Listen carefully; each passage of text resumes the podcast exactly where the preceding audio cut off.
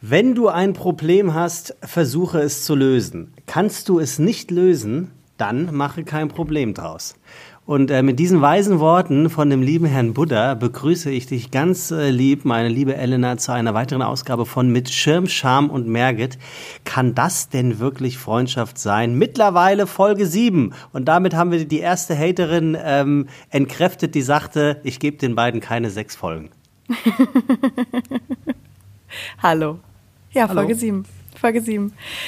Danke. Zum siebten Mal. Danke. Siebte Kalendersprüchlein habe ich jetzt an meiner Wand, ne? Wobei ist ich finde, so? bei Buddha ist es nicht so ein Kalendersprüchlein. Ich finde es hm. gut. Ja? Ja, warum soll ich mich denn ewig mit was aufhalten, was ich eh nicht lösen kann? So. Ja. Change, also irgendwie take it, change it or leave it. Es ist, finde ich, immer da so eine gute äh, Sache, weil man kann sich ja ewig an so Problemen festbeißen. Nö. Kann man eine Zeit lang machen, aber wenn das nicht funktioniert, mach keins draus und geh weiter. Ja, wahrscheinlich geht es ja dann auch äh, eher darum, äh, in welcher Zeit man das äh, hinbekommt. Wahrscheinlich. Es ist so ein bisschen die berühmte Tür, die nicht aufgehen will. Und da kann man sich ja noch und nöcher die Finger blutig kratzen, wenn sie nicht aufgeht. Und irgendwann sollte man es lassen. Denn es Vielleicht hat sie ein Grund Sicherheitsschloss. Ja, von welcher Seite? stimmt. Ja, stimmt. Hi, Es, wie geht's dir? Gut, äh, wir haben Montag, Montagvormittag. Äh, ich habe ein Wochenende hinter mir, was gut gewesen ist. Ähm, einmal hat es richtig krass geregnet. Also richtig krass, mhm. so unaufhörlich geregnet. Das sind immer so Momente, wo ich mir echt so denke, ey, Alter, geht's noch? Ich meine, es langt jetzt. Du wohnst in Hamburg. Nee, ja, aber, aber das, ist, das ist ja der totale Trugschluss. Ne? Also Hamburg und Wind, das unterschreibe ich und Hamburg und Temperaturunterschiede zum Rest der Republik unterscheide ich auch, aber es regnet definitiv nicht, nicht mehr als woanders. Also das, das stimmt, das ist übrigens auch, äh, ähm, das ist übrigens auch meteorologisch äh, bewiesen und belegbar, dass es nicht so ist. ähm, und das kannst du mir glauben, weil ich bin ja Regenhasser. Aber das war so ein Regen, der war so unglaublich lang auf der einen, auf der anderen Seite so unglaublich, ähm, ich sag jetzt mal zart. Aber der durchweicht natürlich alles. Mhm. Ja, aber ich, geb, äh, ich, ich äh, zeige mich ja immer zu erkennen als Nicht-Hamburger, weil ich führe stets einen Regenschirm mit mir. Und äh, daran erkennt man ja einen Nicht-Hamburger, äh, der so? einen Regen, ja, sagt man. Die Hamburger haben dann direkt einen Regencape. Ja, nee, gar nicht. Die scheißen auf den Regen. Ach Völlig so. zu Recht. Das ist dann halt einfach so. Ja, okay. Ja. Ich war in München, genau am anderen Ende des Landes, und da hat es hm. auch geregnet. ja, ich, ich habe irgendeine Story, ich habe irgendeine Angeberstory von dir vom Starnberger See gesehen. Das sah überhaupt, das sah überhaupt nicht nach Regen aus. Naja, das Wochenende besteht ja aus mehr als dem Sonntagnachmittag. Der Sonntag war wunderschön, ja. aber ähm, Samstag und äh, Freitag und Samstag hat es ganz schön geregnet. Aber ich, hab, ich fand das toll. Ich fand das toll. Man konnte so ganz Das wundert mich so gar nicht, dass du das Couch toll findest. drin bleiben. Hm. Ähm, apropos Angeberstory. Fandest du das oh. angeberisch, wenn man Sachen vom, vom See postet? Nein, Quatsch, überhaupt nicht. Du bist also ja null. eigentlich derjenige bei uns beiden, der hier da eher die, die Stories hochhält. Nein, also das, das war überhaupt nicht ernst gemeint, äh, dass es eine Angeberstory ist, sondern eine, eine unfassbar riesengroße Angeberstory. Das wollte ich eigentlich sagen. Ach so, das war, weil es aussah ja. wie eine Fototapete, weil ich weil, weil es mir schön gemacht habe. Der Starnberger See ist natürlich auch unglaublich fotogen. Das muss man an der mhm, Stelle einfach mal das sagen. Stimmt. Das also stimmt. wirklich ein schöner See. Ja, und äh, da hatte ich dann Glück gestern mit dem Wetter und am Freitag und am Samstag tatsächlich nicht so beziehungsweise aus dem Sichtwinkel zu sehen, wie du ihn siehst, nicht so. Weil ich fand es total schön, einfach mal drin zu bleiben, im Bett, auf der Couch, ähm, nicht diesen Druck zu haben, was machen zu müssen. Aber am Starnberg, du bist doch nicht an, bist du an Starnberger See gefahren, um ich eventuell auf dem Sofa zu bleiben? Nein, ich war in München dazwischen. Ich habe mir, äh, ich habe mir ein Auto angeguckt in München. Aha. Und was? Um es zu kaufen oder weil es da steht und eine Besichtigung? Ja, ich folge ja ganz gern so Impulsen. Und wenn mich äh, da was. Ich habe ich hab das gefunden im Internet und es hatte so eine spezielle Ausstattung, hat mich nicht losgelassen und dann habe ich gedacht, na gut, wenn mich das nicht loslässt, hat es einen Grund. Ähm, ich habe sehr, hab sehr gute Freundinnen in München oder Freunde und ähm, habe dann gedacht, na gut, das kombiniert man doch dann. Habe ich mir den Wagen angeschaut. Deswegen war ich hauptsächlich da und wegen dem Geburtstag von einer sehr guten Freundin. Was ist das für ein Wagen? Ein Porsche 944er, 83er oh. Baujahr. Hausfrauen-Porsche. Wusstest Ja, du, dass man ja. den so nennt? Ich habe den selber so schon genannt über das Also Wochenende. der, ja. der, no- der 928er ist es nicht, aber der 944er ist es. Äh, hoffentlich mit Stoffsitzen. Nee, der hatte einen hellen Lederbezug innen drin. Ah, der war schwierig. schwarz von außen. Ich weiß, du denkst im Sammlerkopf. Ich denke im. Nee, ähm, gar nicht. Nee, nee, nee? gar nicht. Nee, ich meine, mit schwierig meine ich, dass der natürlich dementsprechend abgenutzt sein muss. Ja, die ist neu gemacht worden. Ah, okay, dann Ja. ist geil. Und das war der Grund, ich, wenn man es mal ganz realistisch betrachtet, ähm, brauche ich gerade nicht unbedingt ein Auto. Das ist ein, das ist ein Liebhaberstück. Ich fahre unglaublich gerne Auto. Und das war der Grund, warum, weil es so ein Special Edition war, warum Mhm. ich mir den Wagen jetzt angeguckt habe. Was ist denn Ja. das Special Edition von einem Ja, 944er? ja, was heißt Special Edition? In meinem Kopf ist es ein Special Edition, weil der nicht im Originalzustand ist und man den so jetzt vielleicht nicht nochmal so schnell bekommt. Aber was, was, was meinst du mit nicht im Originalzustand? Hat der Traktorreifen oder hat der einen, einen riesengroßen Nein, der Spoiler ist, drauf? nee, der ist umlackiert und äh, eine ganz neu die ganze Innenausstattung gemacht in diesem hellen Beige eben, Aha. Was für eine Außenfarbe? schwarz. Aber, äh, Und das ist umlackiert? Ja. Wir müssen aber auch gar nicht weiter drüber nachdenken, weil ich habe mich mit dem Thema schon abgeschlossen. Also ich habe das Thema schon abgeschlossen. Hm? schade. Ach, wie schade. Ich folgte meinem Bauchgefühl und irgendwie hat es mir gesagt, ist gerade nicht an der richtigen Zeit. Es hat, es hat unglaublich Spaß gemacht, den auch mal so zu fahren und das ist ein tolles Fahrgefühl. Ich kann den, ich kann den an mir super mir vorstellen und sehen. Und es ist die Frage, mh, die ich mir gestellt habe, was brauche ich gerade? Und ich habe mir, man kann es damit gut vergleichen, ich habe mir ein Rennrad gekauft vor einem Jahr. Sehe ich unglaublich gut drauf aus, ne? so ein 80er Rennrad, weiße Lenker, weißes Lenkerband, weißer Sitz und damit kann ich total gut durch die Gegend päsen hier. Allerdings, was fahre ich im Alltag? Mein Hollandrad mit dem Korb vorne, weil ich das Rennrad im Alltag macht es mir nicht so viel Freude.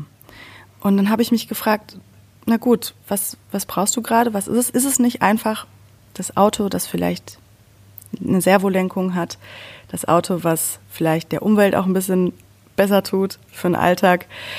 Und habe dann nach einer Nacht drüber schlafen, habe ich dann gesagt, ich mache es nicht. Okay, jetzt habe ich zwei Fragen. Die Ja. erste Frage ist, ähm, warum fahren Frauen so gerne Rennrad?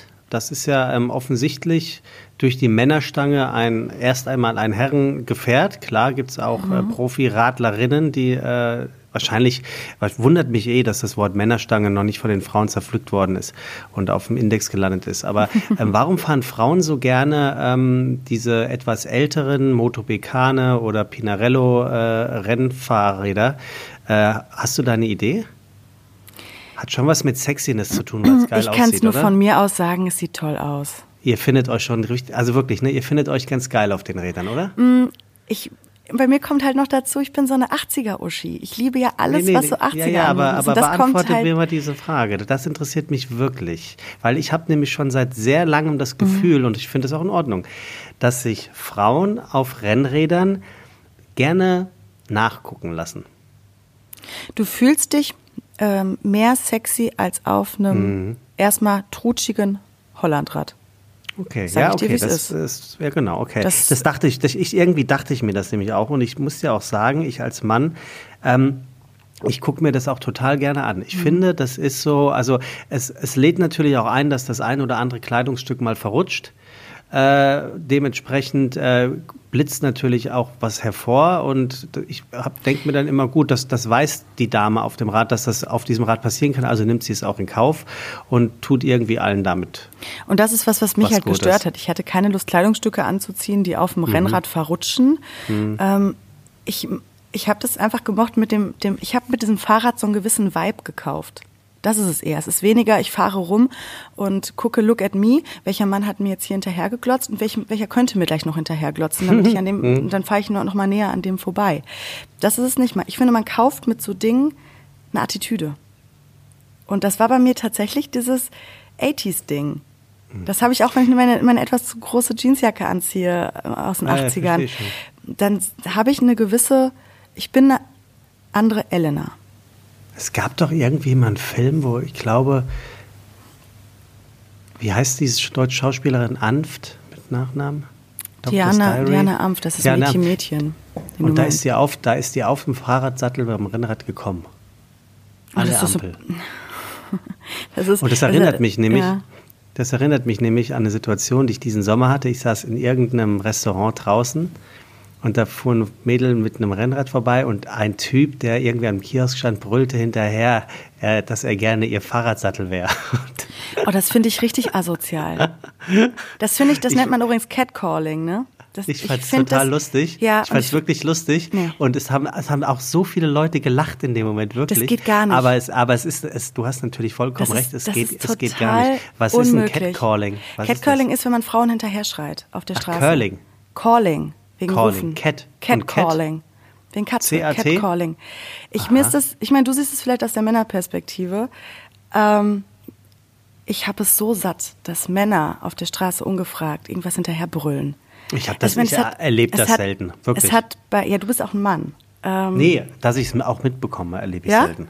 Ähm, ja. Mir passiert das tatsächlich des Öfteren und sei es nur so ein, so ein kurzes Schnalzen, sei es ein Pfeifen, sei es ein irgendwas hinterher rufen.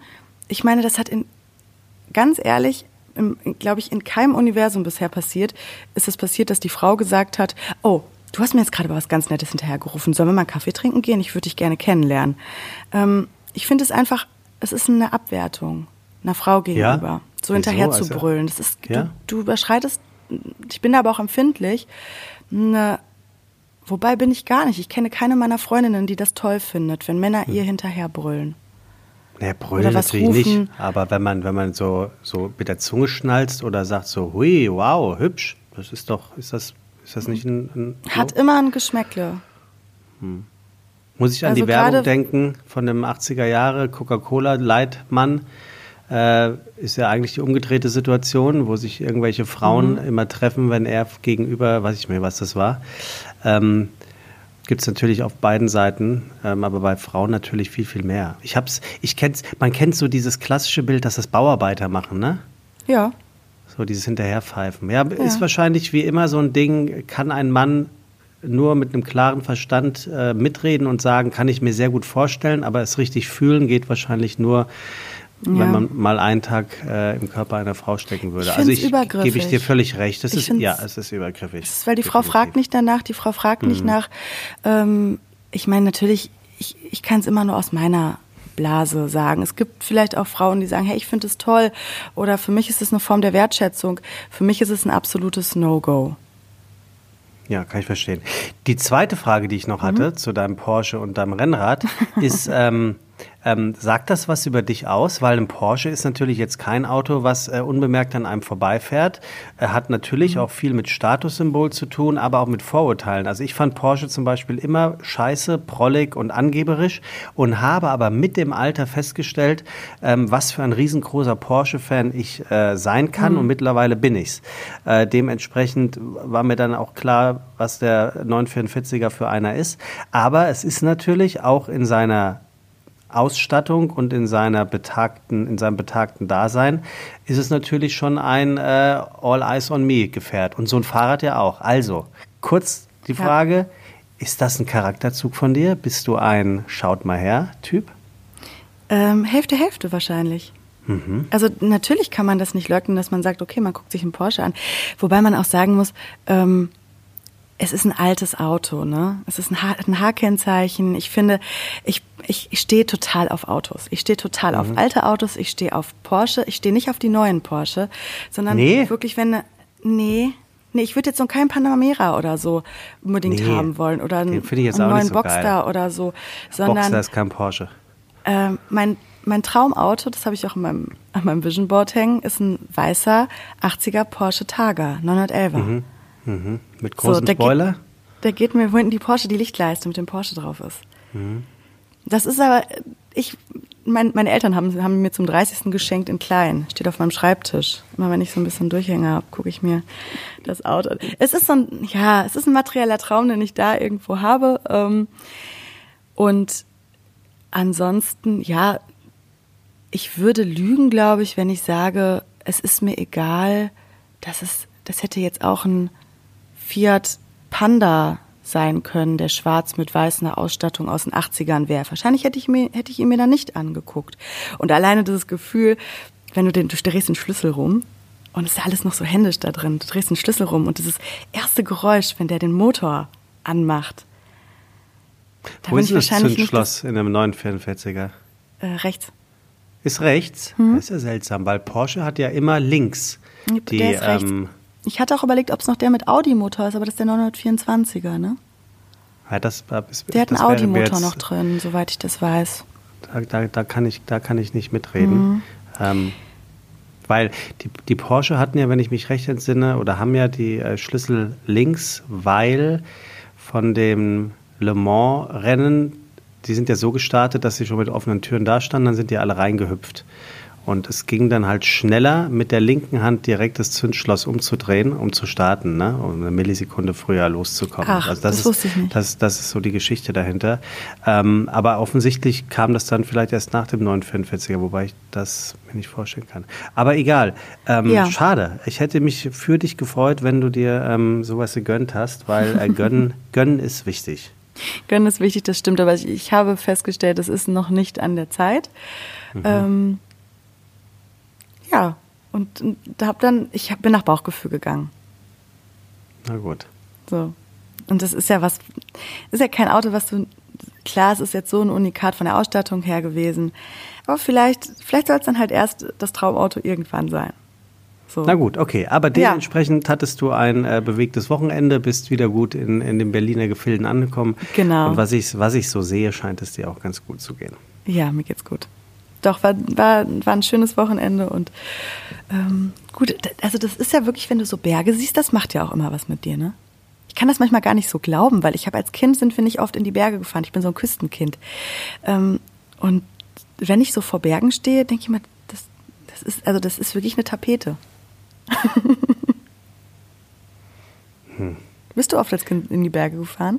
Nee, ich komme aus dem Taunus, äh, da gibt es äh, Berge. Ne? Das sind jetzt natürlich nicht, kannst du natürlich nicht vergleichen mit, äh, mit den Bergen in und um Bayern herum, aber trotz alledem, der Taunus hat auch schon ein paar hunderte Meter. Äh, eine Silhouette, also dort, wo ich aufgewachsen bin, ist eine Bergsilhouette gewesen oder sehr hochgelegene Wälder. Dementsprechend kenne ich es und ich mag es auch total gerne. Ich war ja jetzt am na, wie heißt das Ding? Da Stangelwirt in Going mhm. am Wilden Kaiser. Und äh, allein die Fahrt dahin, ich bin im Auto von Hamburg gefahren, hat tierisch Spaß gemacht. Also ich habe da gar nicht drüber nachgedacht, ob mir das zu lang wäre oder zu weit, weil äh, das ist einfach eine, eine sehr erholsame Autofahrt dahin. Und ähnlich wie du fahre ich auch sehr gerne Auto. Ähm, ja, und dann kommst du da Richtung Berge und das, das ist schon toll, weil es halt mhm. was Naturgewaltiges ist. Ne? Also wenn man, ich finde, wenn man die Berge sieht, dann hat man eine Vor, hat man eine Art von Ahnung, wie lange es äh, das schon geben muss, wo wir leben, weil äh, das ist ja gewachsen. Also das finde ich, das finde ich schon sehr erstaunlich. Ja, imposant. Und, und es ist, äh, ich finde das. Ähm, ja, will jetzt nicht zu pathetisch klingen, aber ich glaube, das Wetter in den Bergen, äh, das kann dich auch mal hier und da wieder erden, dass nicht alles planbar und vorhersehbar ist. Das kann da ja mhm. ganz, ganz schnell gehen. Mhm. Also so eine, habe ich selber gesehen, so eine Wetter-App da ist, ist, ist relativ, also nicht, nichts ist älter als die Wetter-App von heute dort, ja. weil äh, es wird hervorgesagt, dass du so und so mit dem und dem Wetter aufwachst und es ist überhaupt nicht so. Und zwei Minuten später ist es dann nochmal ganz anders. Ja, das stimmt. Also ich, ich mag Berge. Ich bin ja auch bei Bergen aufgewachsen. Sauerland ist, hat ja sogar ein eigenes Skigebiet. Also bergig bin ich schon aufgewachsen, aber das ist halt, finde ich, nochmal, wie schon sagst, was so, so eine Gewalt, ja, ja. die da genau. vor also, einem hängt. Deswegen ne? sage ich ja auch, der Taunus schön und, schön, schön und gut, aber das, das ist natürlich eher ein, ein Wirkt dann ein wie Berg, das Lummerland. Ein, eher ein Berglein. So. Ja. Also, wunderbar. Du siehst, äh, ich äh, dränge auf die Frage, aber nicht, im Sinne, aber nicht im Sinne von, äh, wir haben doch keine Zeit, sondern ich finde die Frage so interessant heute. Ich, ich stelle ähm, sie ja heute, ne? Ich, ich musste das jetzt, okay, dann äh, kannst du das ja kurz stellen und äh, wir sagen natürlich wieder so schön für alle die, die sich heute das allererste Mal zuschalten. Elena und ich, wir stellen uns 36 Fragen, die von einem amerikanischen Wissenschaftler äh, geprüft worden und dann natürlich auch ausprobiert worden sind, die angeblich dafür äh, sorgen, dass Menschen sich ineinander verlieben können. Weil diese 36 Fragen, Elena, ein sehr interessanter Querschnitt sind aus Themen, Themenfeldern, Sets, nennen sie das, glaube ich, um zu gucken, ja, äh, mit dem könnte ich mir vorstellen äh, oder nee, mit der kann ich mir nichts vorstellen. Wir haben gesagt, wir gucken mal, ob da eine Freundschaft draus wird, via mhm. ähm, Podcast. Mhm. Und dementsprechend sind wir heute bei der siebten Frage angekommen. Ja. Ja, also Trommelwirbel. Question okay. number seven. Number seven. Sehr morbide heute. Das schon mal vorab. Ähm, Sebastian, hattest du schon mal eine Vorahnung, wie du mal sterben wirst?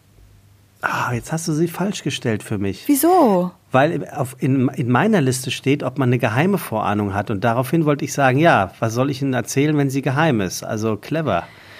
Ja, clever gut. gelöst. Ähm, also, ähm, ob ich eine Vorahnung davon habe, wie ich sterbe, wie das Leben, richtig? Nicht planbar. richtig, das ist die Frage. Ob ich eine, ob ich eine Vorstellung du, davon habe, wie ich Ob sterbe. du eine Vorahnung hast, wie du mal sterben wirst. Du kannst auch eine geheime haben, das ist mir einerlei, da bin ich flexibel.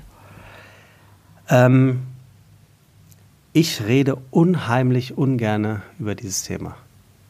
Mhm. Das ist ein, ein totales, ähm, ja, No-Go ist es nicht, aber es ist ein Thema, was mir Angst macht. Also mhm. das Thema an sich. Ich weiß gar nicht, ob mir das Sterben Angst macht. Äh, ich habe heute zufällig gelesen, ähm, dass Heike Makatsch erzählt hat, dass sie ähm, immer öfters an den Tod denken muss. Äh, und ich habe den Artikel dann gar nicht gelesen, weil ich mir dachte, das will ich nicht lesen, weil alleine der Zeitpunkt, dass du irgendwann altersbedingt, gar nicht krankheitsbedingt, altersbedingt feststellst, stimmt ja, da war ja was, ich habe eine Haltbarkeit. Äh, und all das, was es hier um mich herum gibt, mit allen Problemen und allen schönen Dingen, sind dann weg. Ich, ich gehöre eher zu den Menschen, die diese Gedankengänge sehr beklemmt finden.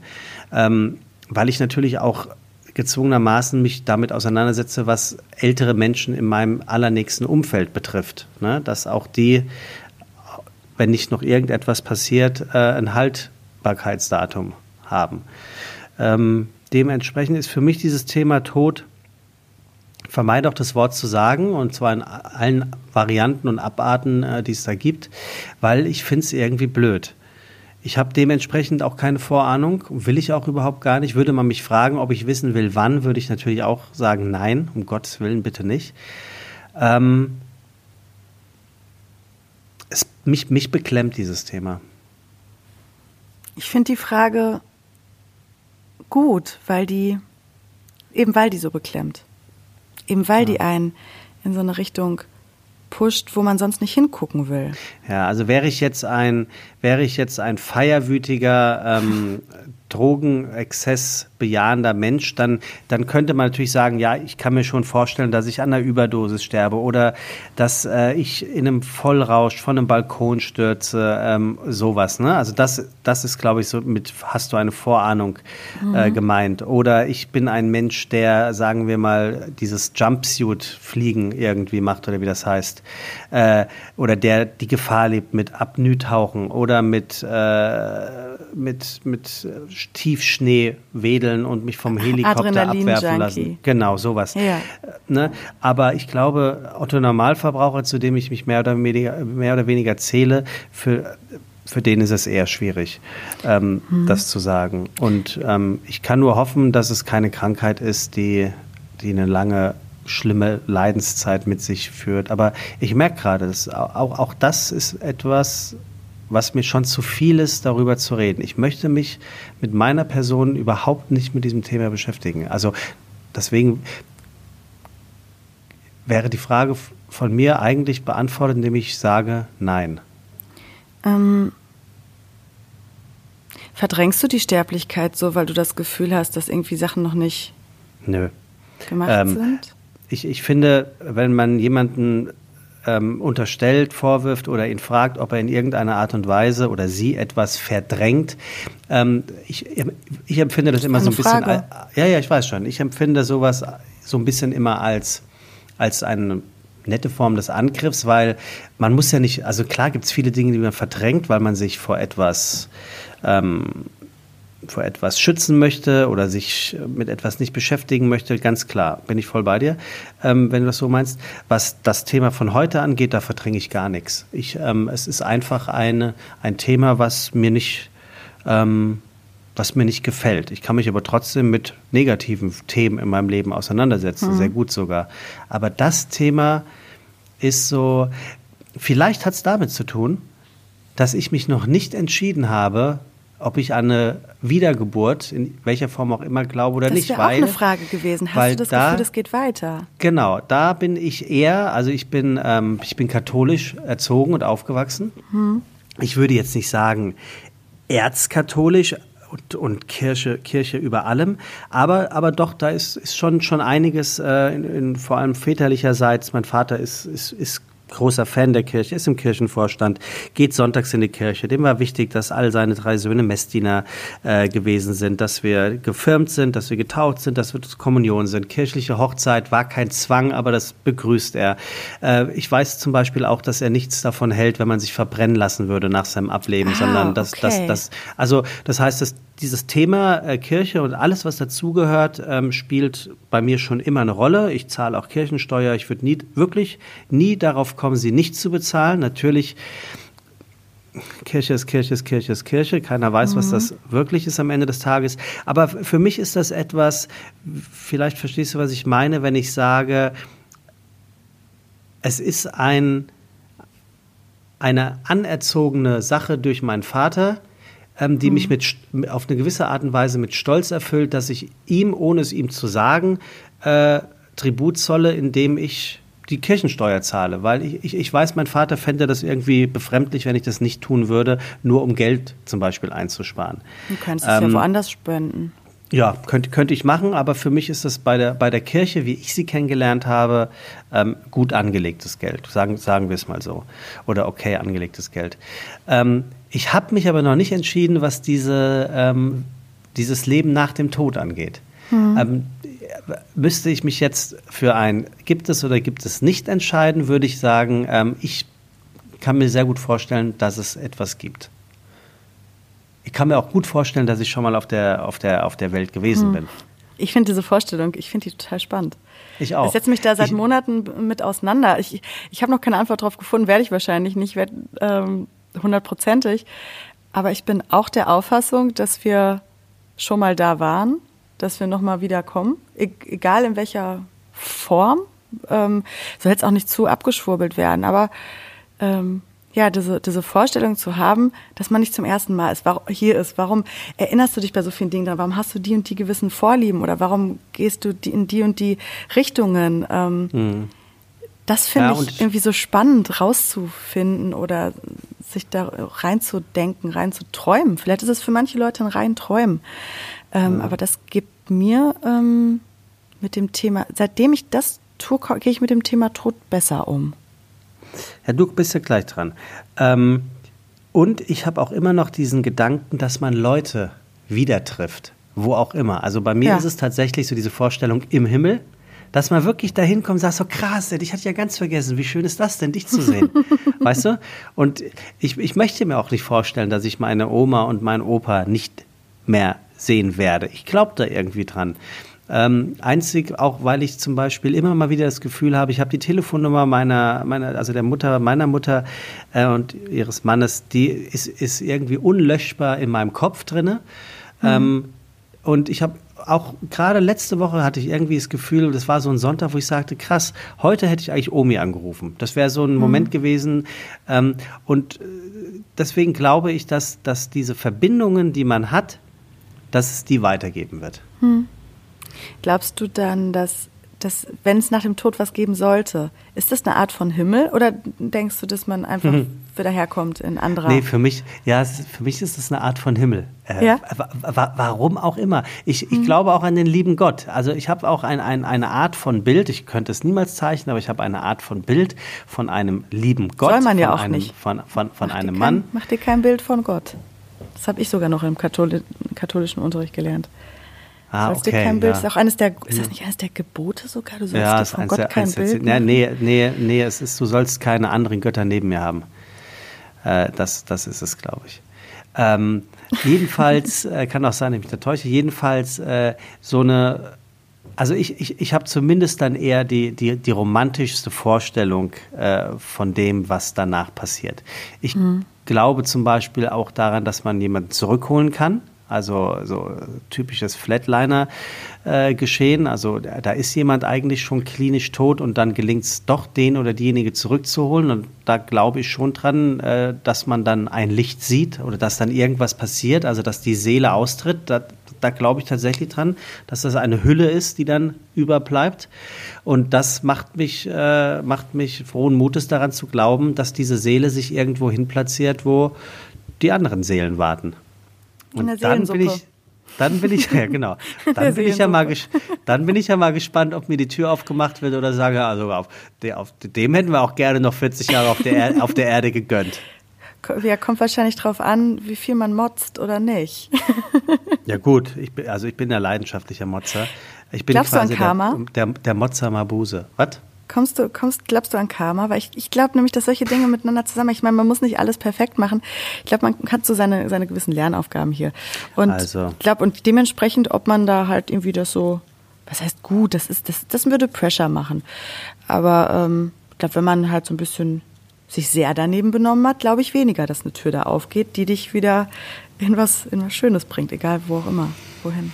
Ja, also ähm, ja, bin ich, bin ich grundsätzlich bei dir gibt natürlich immer wieder die Momente, wo man sich so denkt, okay, der oder die, ich weiß so viele Sachen über den oder die und trotz alledem geht es dem oder der vermeintlich gut, aber ich glaube, dann äh, gibt es ganz andere Ebenen, wo es dann vielleicht nicht so gut ist, Krankheiten oder Häuser, die abbrennen oder sonst was. Also in einer Art und Weise glaube ich schon daran.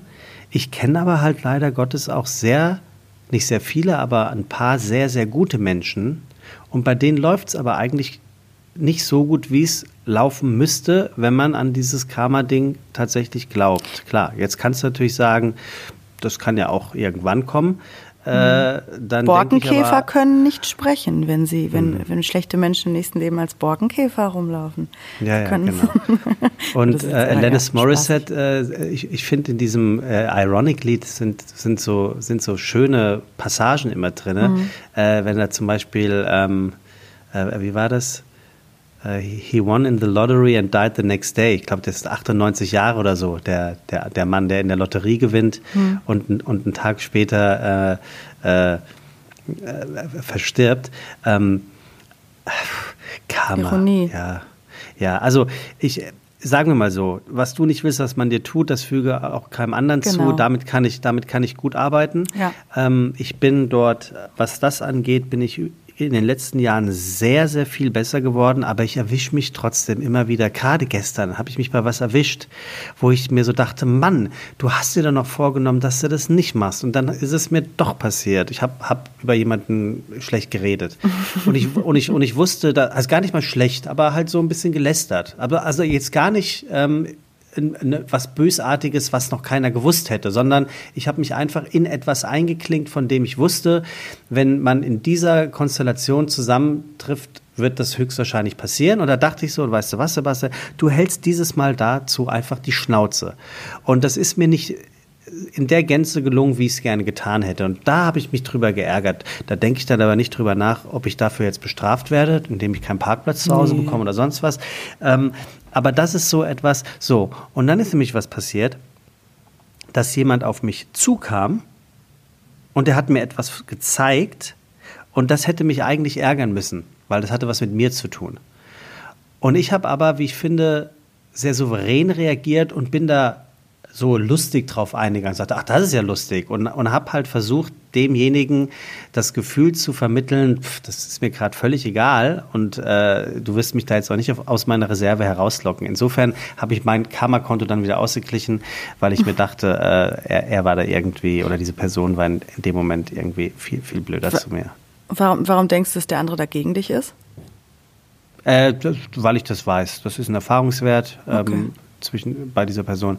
Aber, aber unterm Strich äh, fährt man, glaube ich, mit dieser Was du nicht willst Strategie eigentlich ganz gut. Weil die, ich würde sie noch ergänzen.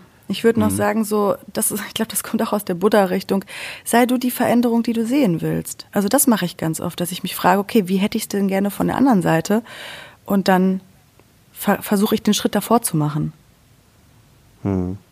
So, das eine weiter, so wie hätte ich es gerne und so verhalte ich mich schon mal. Nur weil der andere jetzt gerade irgendwie ähm, äh, schweigt, muss ich den ja nicht direkt so zurückspiegeln, sondern denke mir, okay, wie hätte ich es denn gerne von der anderen Seite nach einem Streit? Okay, ich hätte gerne, dass der andere auf mich zugeht, kann aber nur aus mir selber raus agieren. Wie wäre es, wenn ich das mal mache?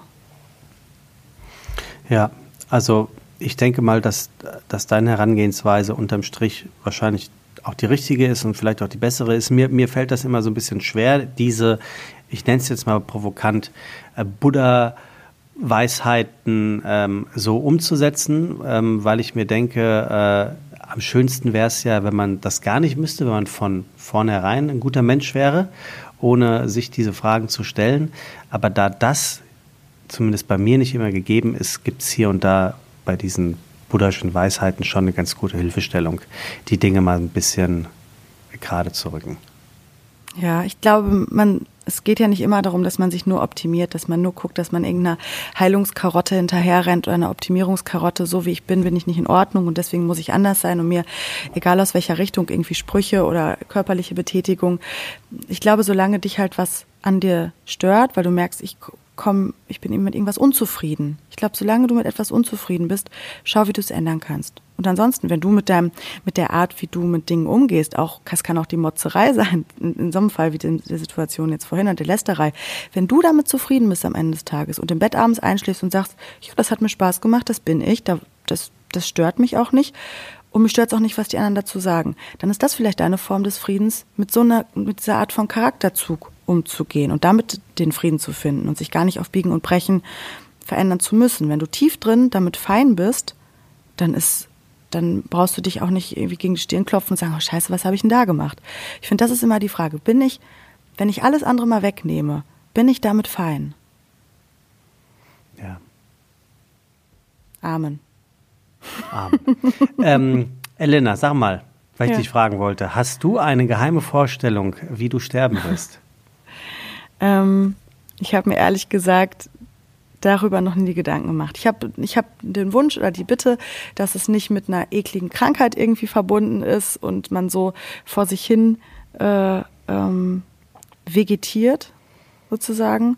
Ja, nicht nur vor sich, sondern auch vor seinen Liebsten hin vegetiert. Ja, vor seinen blöd. Liebsten, genau. Ähm, das ist so mein einziger Wunsch. Bei allem anderen vertraue ich mal dem Leben, dass es das so regelt und mich da rausnimmt, wenn, wenn es denkt, die hat ihre Aufgaben oder die hat das, wofür wir sie hingeschickt haben, ähm, ist auserzählt. Also ich finde es, ich finde, man sieht das bei, ähm, bei, es ist natürlich auch eine Kunstfigur, bei David Bowie, der hat ja, finde ich, eine Dramaturgie in seinem Leben gehabt. Ja. Ne? Ja, der hat ja das, der ist ja kurz nach der letzten Albumveröffentlichung, nach der letzten Black Star, der Albumveröffentlichung gestorben. Und das war ja quasi wie ein ein Abschied schon, dieses Album, dieses produzierte Album. Und ich finde so diese romantische Vorstellung einer Dramaturgie im Leben zu haben, das finde ich toll. Und nicht, dass ich jetzt ein Kunstwerk so schaffen muss, aber ich glaube, dass ich so lange ähm, hier gelassen werde, wie ich irgendwie noch was zu tun habe oder was zu inspirieren habe oder zu mhm. balancieren. Ähm, das, ja, das bedeutet im Umkehrschluss, sobald du eine Langeweile oder ein nicht stetiges Weiterkommen in deinem Leben erkennst, könnte das für dich äh, ein Wink sein, dass es bald mit dir zu Ende geht? Ich glaube nicht, dass es ein stetiges Weiterkommen sein muss. Es kann ja auch einfach nur sein, dass du noch da bist, um für andere Menschen irgendwo äh, mit deinem, einfach mit deinem Sein, wie du bist, den Raum zu halten, dass die sich entfalten oder was machen. Das ist halt, wie, wie gesagt, es geht hier, ich habe da sehr spirituelle Denkweisen, was das angeht. Ja, eben, weil ich dachte mir, als ich die Frage gelesen habe, mhm. dachte ich mir, okay, ich räume Elena zur Beantwortung dieser Frage heute mal 55 Minuten ein. Weil, also und, und ich finde übrigens, dass du da auch schon auf einem sehr, sehr guten Weg bist, äh, äh diese 55 Minuten äh, zu nutzen, weil du hast ja wirklich eine offensichtlich eine ganz intensive Art und Weise, diese Dinge hin und her zu schieben und be mhm. und, ja, und, und zu be bedenken. Ähm, und, ich, und, ich, und ich glaube, und dann halte ich die Schnauze, weil es mich wirklich interessiert, ich glaube, dass das ein sehr großer, ein sehr großer ähm, Punkt ist, was unsere Charaktere angeht. Ich glaube, mhm. dass die Frage von heute ganz gut zeigt, ähm, dass wir da eine sehr, sehr unterschiedliche Art und Weise des Herangehens haben. Deswegen interessiert es mich ab jetzt mhm. tatsächlich, wie du damit umgehst, was dieses ähm, David Bowie-Ding angeht. Ähm, wie gesagt, ich habe mir nicht um das Wie Gedanken gemacht. Ich habe, ich weiß, dass es passiert. Ähm, ich habe als Kind habe ich da ganz viel drüber nachgedacht. Als Kind habe ich ganz viel drüber nachgedacht über den Tod. Ich habe viel Zeit auf dem Friedhof verbracht als Kind. Es ist so morbide, aber meine okay, meine Großeltern, ja, meine Großeltern hatten, wir haben eine große Familiengruft und ich habe immer wieder das Bild im Kopf, wo die haben, die haben, mein, mein Großvater ist gestorben leider vor ein paar Jahren. Ähm, aber ich bin bei denen sehr eng aufgewachsen. Und dadurch war ich dann viel mit auf dem Friedhof, während die das Grab gejätet haben und gepflegt, wo, wo Familienmitglieder lagen. Ähm, habe ich in der Zeit, entweder habe ich geholfen oder ich bin über den Friedhof gelaufen und habe mich mhm. gefragt, was für Geschichten hinter diesen Grabsteinen stecken. Das hat mich Wie als Kind schon so sechs, sieben, und da hast du dich das gefragt? Ja, ich, ich, bin ein sehr waches Kind schon gewesen. Es war zum Leidwesen meiner Familie oft äh, in Sachen Beschäftigung. Ähm, ja, ich, ich brauchte viel Beschäftigung. Ich habe Sachen schnell gelernt. Ich habe mir viele Dinge schon als Kind Gedanken gemacht. Vielleicht, ich bin eine alte Seele, dass ich da irgendwie schon weiter war als manch, manch anderes Kind in, in dem Alter würde ich jetzt mal so behaupten. Und dann bin ich als Kind halt schon, ich habe mich immer gefragt, warum sind die Dinge so? Ich habe mir viele Sachen gemerkt, ich bin schnell gelangweilt gewesen von, von so einfachen Kinderdingen. Und dann bin ich über den Friedhof gelaufen, da so rumgeschnuselt und habe mich halt da immer wieder, und das ging mit zunehmendem Alter so weiter, gefragt, was für Menschen das wohl sind und welche Geschichten dahinter stecken. Und hatte auch eine Phase, wo ich als Kind ganz viel Angst hatte, dass meine Eltern, die hat glaube ich jedes Kind, ganz meine Eltern sterben oder, oder dass unser Haus brennt und alle irgendwie äh, schnell da raus müssen, hatte immer so ein kleines gepacktes Köfferchen irgendwo so so irgendwo die, die Idee davon, dass damit ich schnell Aber Moment, gehen hattest kann. Du das Köfferchen oder ich nur grade, eine Idee? Gerade wo ich es erzähle, Deswegen habe ich nochmal so vorsichtig gestockt. Müsste man, müsste ich meine Mama nochmal genauso fragen, ob es so war oder ob es was war, worüber ich mir mal Gedanken gemacht habe, dass ich das haben muss. Also, wenn es so wäre, dann hätte ich als Elternteil mir Sorgen um mein Kind gemacht. ich war, äh, zu dem Lauten nach draußen und dem Mut, den ich habe, habe ich halt auch eine sehr angstvolle Seite innen drin. Also ich habe beide Extreme. Deswegen setze ich mich wahrscheinlich auch so viel mit mir und mit Balancieren auseinander, schon seit Kindertagen. Ähm, und ja, nichtsdestotrotz, also ich habe mir echt viel Gedanken als Kind über den Tod gemacht und hatte viele Verlustängste auch, um meine Familie zu verlieren. Kommt wahrscheinlich aber auch daher, dass ich aus einer Familie komme, wo viel Krieg drin gewesen ist, ne? So Vertreibung, Verluste durch Krieg. Ich bin ja der festen Auffassung, dass sowas ja bei uns mit runterschwappt. Also sobald du Kriegstraumata in der Familie hast, und das ist in unserer Generation kommen die ganz, ganz viel durch, meiner Meinung nach, ähm, spürst du das. Heute, heutzutage anhand von Verlustängsten, ich meine, also danke, danke, danke, dass unsere Großeltern äh, oder die Eltern unserer Eltern diesen Krieg so weggesteckt haben und nicht ähm, ihren Gefühlen da freien Lauf gelassen haben. Also ich meine, unser Eins kriegt ja heutzutage bei kleinen Dingen irgendwo einen Burnout. Ähm, und die haben da mal, überleg mal, was die da seelisch alleine oder psychisch durchgestanden haben. Danke dafür, dass die alle ihre Sachen verdrängt haben.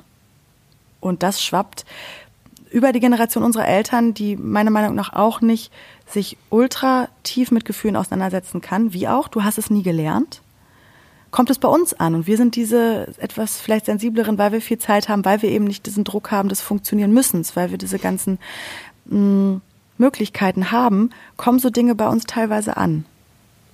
Äh, würdest du verstehen, wenn ich dich jetzt frage, ähm, kann es sein, dass in deinem Kopf dementsprechend echt krass viel los ist? Ja, bei mir ist viel los. Deswegen meditiere ich aber auch, damit ich das, das ist das Beste, was ich angefangen habe vor, ich glaube so mit, mit Ende 20 ist es mir richtig auf die Füße gefallen, dass in meinem Kopf so viel los ist. Es hat mich immer mhm. wieder, hat es mich, ähm, ja, ich, es hat mir oft das Beinchen gestellt. Dass ich so viele Sachen überdacht habe oder einfach so ähm, mich zerrissen gefühlt habe. Und dann habe ich irgendwann gesagt, okay, mir reicht es jetzt, dass ich kann nicht immer dem Außen die Schuld dafür geben, dass ich nicht glücklich bin, dass ich nicht zufrieden bin. Nach außen total das strahlende, lustige Mädchen und innen drin ein Wirbelwind und ein Kampf. Und Bist du depressiv? Nee. Nee. Ich bin einfach nur innerlich ähm, nicht mh, mm, geerdet Ich bin aber auch, ich habe zwei Luftzeichen, in, wenn man Sternzeichen redet, ich bin vage Wassermann. Ganz viel, was oben rumschwurbelt, aber heißt wenig denn zwei Erdung. Luftzeichen. Waage und Wassermann sind zwei Luftsternzeichen. Ich bin Aszendent Wassermann. Ich habe doch so eine Aha. kleine Sternzeichenpassion. Das wundert mich gar nicht. Aber Okay. du, ich muss sagen, seitdem ähm, ich mich mit dem wichtigsten Menschen in meinem Leben, mit mir selber mal ganz liebevoll auseinandersetze und nicht, warum ähm, bin ich hier doof, warum ähm, verhalte ich mich da doof, warum macht mich das Außen nicht glücklich. Ähm, da gehörte viel Meditation zu. Ähm, hat mir das Was- eine was gewisse Form da? Struktur gegeben. Es hat mir eine Struktur für die ganzen Bücher in meinem Kopf gegeben, die ich aufschlagen konnte. Ein Regal sozusagen. Diese, diese, diese Ausdrucksweisen, die bei dir wie mit der Pistole geschossen rauskommen. Also man muss ja erstmal darauf kommen zu sagen, diese Bücher in meinem Kopf, erste Ausdrucksweise, die aufgeschlagen sind, zweite Ausdrucksweise und dann das dritte Bild zu malen mit dem, mit dem Bücherregal. Das ist irre. Das ist mir schon echt oft bei dir aufgefallen, dass du unheimlich äh, einen unglaublichen ähm, Wortschatz hast an, an Bildern im Kopf. Das ist echt irre. Also es ist wirklich irre.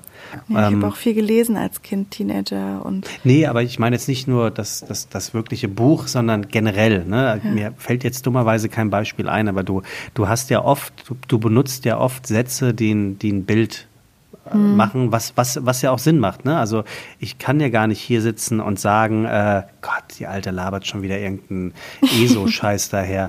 Ähm, da sind ja wirklich ganz viele Dinge dabei, ähm, die mir auf der anderen Seite zeigen, und ich hoffe, du verstehst es jetzt nicht falsch, dass ich hier und da mal denke, boah, danke, dass es, dass es mir nicht so geht. Also, dass ich nicht, ich bleibe mal in deinem Bild, diesen Wirbelwind habe, der mich, übertrieben gesagt, dazu zwingt, meinetwegen mit einer Meditation anzufangen. Also ich brauche zum Beispiel keine Medi Medita Meditation. Ich denke beim Laufen, beim Joggen nach, ne? zum Beispiel. Ähm, und das finde ich so, so irre. Deswegen habe ich eben auch so, äh, so hart gefragt, ob du äh, zur Depression neigst. Ähm, würden ja viele bestimmt denken, aber ganz offensichtlich bist du einfach nur sehr, sehr, sehr selbstreflektiert und auch diese Aussage, der wichtigste Mensch, ich wollte sofort fragen, wer ist das? Du sagst sofort, bist du selbst. Das kann man ja auch so und so deuten und es ist ja höchstwahrscheinlich das Beste, was einem passieren kann, wenn man sich als wicht wichtigsten Menschen für sich ähm, wahrnimmt, aber nicht das Gefühl hat, der wichtigste Mensch der Welt zu sein. Das ist aber auch ein Prozess gewesen, weil ich ganz viele Jahre Aber das halt einfach jung. Du bist nicht jung. gemacht habe. Na, trotzdem habe ich 31 Jahre auf dem Buckel. Überleg mal, wie lang manchmal fünf Minuten sein können, wenn wir uns auf was freuen oder ungeduldig sind. Ähm, Ja. ich ich habe einfach, ich glaube, jeder kommt halt mit anderen Voraussetzungen auf die Welt und manche Menschen sind dann eher der, der ruhigere Charakter. Manche kommen halt auch gar nicht aus sich raus. Die haben dann irgendwie Probleme damit überhaupt, sich irgendwie zu öffnen. Und ich habe irgendwie beides. Ich habe diese, einerseits diese totale Offenheit und dieses Strahlende, dieses Präsente und einerseits halt was ganz Verschlossenes. Und um da sich einfach ähm, seinen Platz irgendwie in der Welt zu finden. Ich habe ganz oft gedacht, auch als Kind, ich gehöre hier irgendwo nicht zu. So gesellig und ich war immer unter Menschen. Ich war immer ein Kind, was viele Freunde hat und es ist bis heute noch so, dass ich ähm, da sehr ja beliebt bin und, und groß verknüpft. Nur nichtsdestotrotz hatte ich immer das Gefühl, hier gehört, irgendwie bin ich anders als andere. Und das hat mir dieser, ähm, dieser Weg zu mir selber, das okay zu akzeptieren, warum bin ich so und was habe ich da mitgegeben bekommen, was mache ich daraus. Und deswegen habe ich wahrscheinlich auch diese Passion der Küchenpsychologie. Deswegen möchte ich mich mehr und mehr in die Coaching-Richtung entwickeln, um da ein Handwerkszeug zu bekommen, diesem ganzen Ozean, um da in der Bildersprache zu bleiben. Dieser Ozean, der in meinem Kopf ist, dass der mal durch die Wüste durchkommt. Die, wo ich das noch nicht, ich habe für, so, sogar für manche Dinge einfach keine Worte, die da los sind. Und das ist halt nichts mit irgendwie Wahnsinn zu tun. Ähm, aber es macht mir, es macht mir Freude. Und ich glaube, das ist so meine Aufgabe, warum ich noch nicht irgendwie von der Welt genommen werde. Weil ich eben durch diese Bildsprache, die ich habe, glaube ich, sehr viel übersetzen kann. Weil es mir geholfen hat, mich zu erklären, mich selber zu verstehen. Und ich glaube, dass es vielen Leuten vielleicht draußen geht, die eine ähnliche ähm, Charakterstrukturen haben oder merken, ach Mann, ich habe irgendwas, wo ich nicht rauskomme, weil ich irgendwie unzufrieden bin. Ich kann dir aber nicht genau sagen, was es ist und ich laufe immer gegen eine undurchsichtige Wand. Und ich weiß Hat mittlerweile, ich kann, man kann die Wand sich angucken und man kriegt die Wand auch manchmal mit ganz, ganz einfachen Sachen. Das ist nicht immer nur die Meditation weg. Aber da sprechen wir, da sprechen wir dann im Juni drüber, wenn ich meine, ähm, meinen Ausbildungsweg dadurch habe. Okay. Ähm, ja, also äh, zurück zu dem Tod. Hattest ähm, du schon mal eine Nahtoderfahrung? Nee. Nee. Noch nie diese Situation, wo diese Bilder an dir vorbeigerauscht sind? Nee, die kann ich mir anders aufrufen. Da brauche ich keine Nahtoderfahrung für. Ja, aber es gibt, es, es, es gibt ja Bilder, die, die hast du eben nicht im Kopf. Mm. Die sind irgendwo ganz, ganz, ganz, ganz, ganz. Ja, da kannst, da kannst du aber auch durch gewisse spirituelle ah, ja, Erfahrungen drankommen. Ah, okay. Nein, gar nicht ja. mit Drogen. Gar nicht mit Drogen. Du kannst schamanisch arbeiten, du kannst, ähm, würde aber jetzt die Folge sprengen. Aber ich habe mir das dadurch tatsächlich hervorgeholt. Ähm, ich hatte keine Nahtoderfahrung bisher. Ich bin, bin habe oft einen Schutzengel gehabt, weil ich auch sehr, bei Dingen oft manchmal ein bisschen zumutig gewesen bin. Oder wenn wir einen Autounfall hatten und der ganz gut ausgegangen ist. Aber diese Nahtoderfahrung in der Form hatte ich so noch nicht. Aber ich glaube, sowas, sowas rüttelt wach. Ich glaube, die bekommst du vor allem auch. Ähm, weil meistens erzählen ja die Menschen, wenn das passiert ist, ändert sich was im Leben. Das ist ja ein krasser Shift, wenn dir sowas passiert. Oder? Also ich, ich ja, ja, weiß ich nicht. Ich hatte zwei, aber da war ich, da war ich ganz klein. Hm. Deswegen hatte das wahrscheinlich überhaupt gar nicht den Impact, mich in irgendeiner Art und Weise zu ändern. Ja, also ich, ich denke halt, dass, weißt du, wir verschieben halt, deswegen fand ich die Frage auch so toll weil sich diese eigene Endlichkeit mal bewusst zu machen, das schafft vielleicht auf der einen Seite ja, Pressure, ja. aber wir sagen, weißt du, wir sagen so oft, wir, also wir denken, wir hätten ewig und drei Tage Zeit. Und Zeit ist, ist so finde ich meiner Meinung nach so das wichtigste Gut, was wir haben. Mhm, mhm, und wir dengeln so viel rum und deswegen bin ich auch kein Fan von Motzen. Und deswegen finde ich auch den Spruch so toll, den du am Anfang gebracht hast, weil ich kann mich hier hinsetzen und kann drei Stunden meines Tages darüber schimpfen und motzen, dass eine andere Partei, wo ich keine Macht drüber habe, zum Glück nicht äh, mich glücklich macht oder nicht das macht, was ich möchte.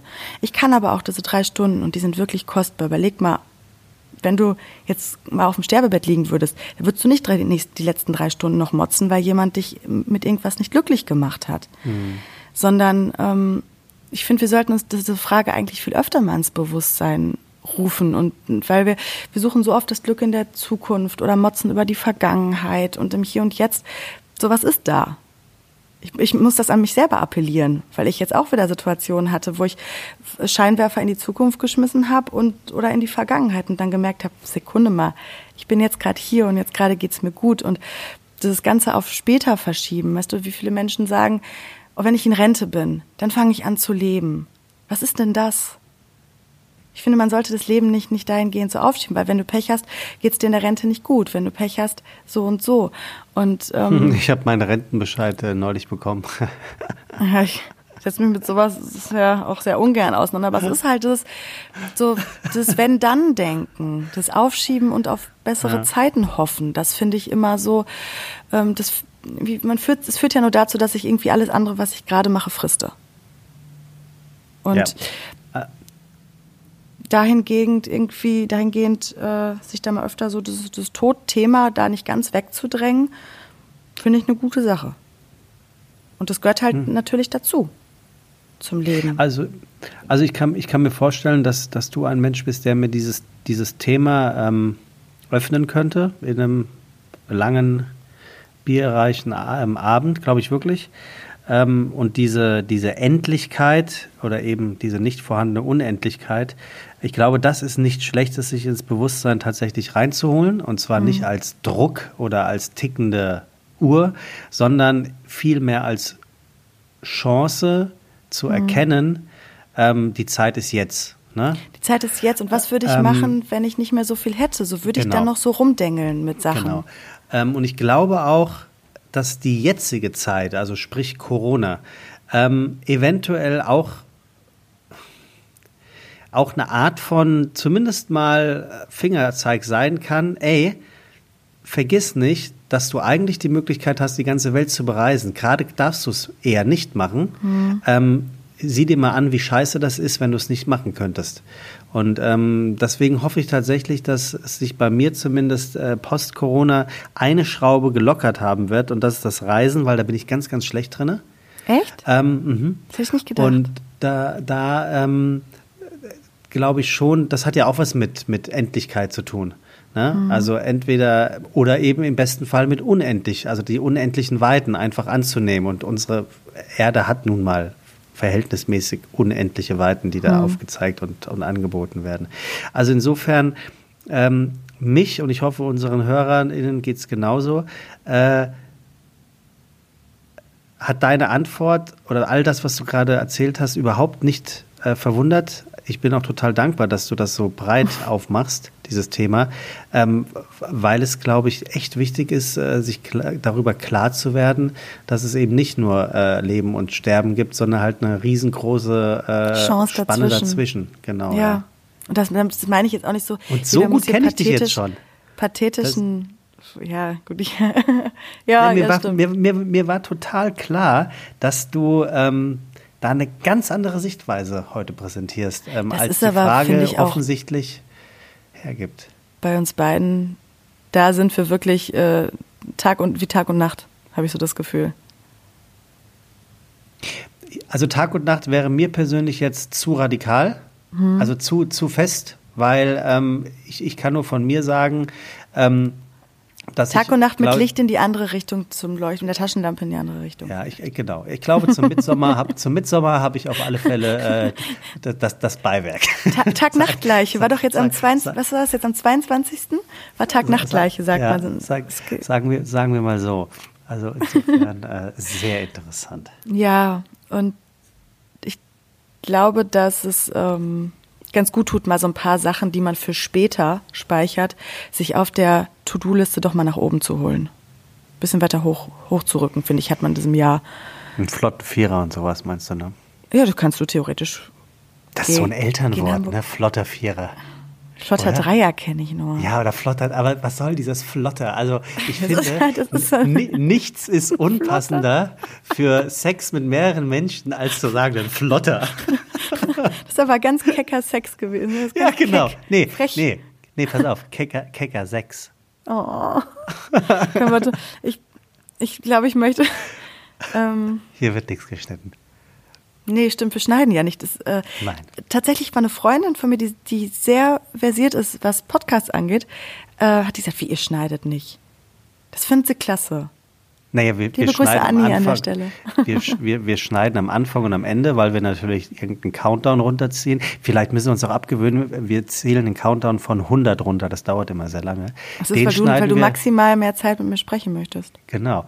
Äh, das ist die, ähm, apropos sprechen, sag mal, wie hörst du uns heute? Weil, äh, Freunde, ähm, Elena hat neues, äh, neues Werkzeug in den Ohren. Die sind gut, die Kopfhörer, ne? Ich, ich muss noch mich dran gewöhnen. Aber der Klang ist schon klasse, oder? Ja, ja, aber ich, ich muss mich noch tatsächlich, ich finde sie noch so ein bisschen unhandlich, die ah. AirPods. Ah. Ich hatte schon mal welche, die ich, die erste Generation. Hast du Pro? Ja, ich habe die erste ja, Generation die? gehabt, die habe ich im Zug in Hamburg verloren. Ja, stimmt, das hast du erzählt. Ja, die sind irgendwie am, Dammtor, am Dammtor sind die geblieben und ich bin weitergefahren. Ähm, und jetzt die, ich finde es bisher gut, weil es so viele Geräusche rausfiltert. Die ah, bist du auf Noise Reduction? Ja. Ah, das ist mir zu viel. Ah, mir nicht. Ich könnte auch nie mit Oropax schlafen, du bestimmt schon. Du kannst nee, bestimmt auch mit Brille schlafen, also so einer Schlafbrille. Ich kann nicht mit Brille. Nee, beides nicht. Ah. Beides nicht. Aber Oropax ist aber ganz gut. Ich merke das, also ich kriege das immer mehr mit, dass Menschen das gerne machen, um sich da ganz von der Welt abzustöpseln. Hm. Mhm. Ähm, ich habe zum Ende dieser Folge, weil wir jetzt, wir kommen jetzt in einen Werbefilm rein und das finde ich, das fühlt sich in der Dramaturgie nicht ganz stimmig an. Ach so, wegen der AirPods. ah ja, okay, ich verstehe. ähm, ich habe was, ich habe mir wieder was rausgesucht ähm, von ähm, meinem Kollegen Bekannten Mickey Beisenherz. Liebe Grüße an dieser Stelle, weil das ist ein unglaublich schöner Teil eines Textes gewesen, den er über einen verstorbenen Kollegen aus der Musikbranche geschrieben hat. Mickey Beisenherz hat eine Kolumne am Stern. Und ich schätze den ja sehr für seine Wortgewandtheit auch. Und hm, der hat über den kürzlich verstorbenen Kollegen so, so ganz wahre und tolle Worte geschrieben, ähm, die ich doch mal so zitieren mö möchte, weil bei mir haben sie sehr nachgehalt. Und ähm, die gebe ich jetzt einfach mal so mit in die Woche. Dann ähm, hau sie raus. Ich sage schon mal vielen lieben Dank, liebe Elena, und wünsche dir eine tolle Restwoche und äh, danke fürs Zuhören. Danke dir. Reden. Und darum geht es. Redet. Sagt euch, wenn ihr euch gerne habt, wenn ihr euch liebt, wenn ihr euch schätzt. Ja, sogar wenn ihr euch auf den Sack geht. Der Tod lehrt uns nichts außer Leben und Reden. Das Zwischenmenschliche ist keine Steuererklärung. Ausgerechnet hier besteht keine Pflicht, sich zu kümmern. Das Miteinander, das sollte geklärt sein. Das Unausgesprochene ist, was so quält. Das hätten wir nicht, das wären wir bloß. So mancher Streit hat ein Recht darauf ausgetragen zu werden, bevor der Schleier des Ungesagten sich wie eine muffige alte Plane für immer über alles legt. Das Herz mag noch so voll sein, es kann trotzdem spontan aufhören zu schlagen. Den Toten kann es egal sein, es sind die anderen, die damit leben müssen, dass dieser Stuhl für immer leer bleiben wird. Und das, was ich euch mitgeben möchte mit diesem Zitat ist, reden, reden, reden, machen, machen, machen. Also, komm gut durch die Woche.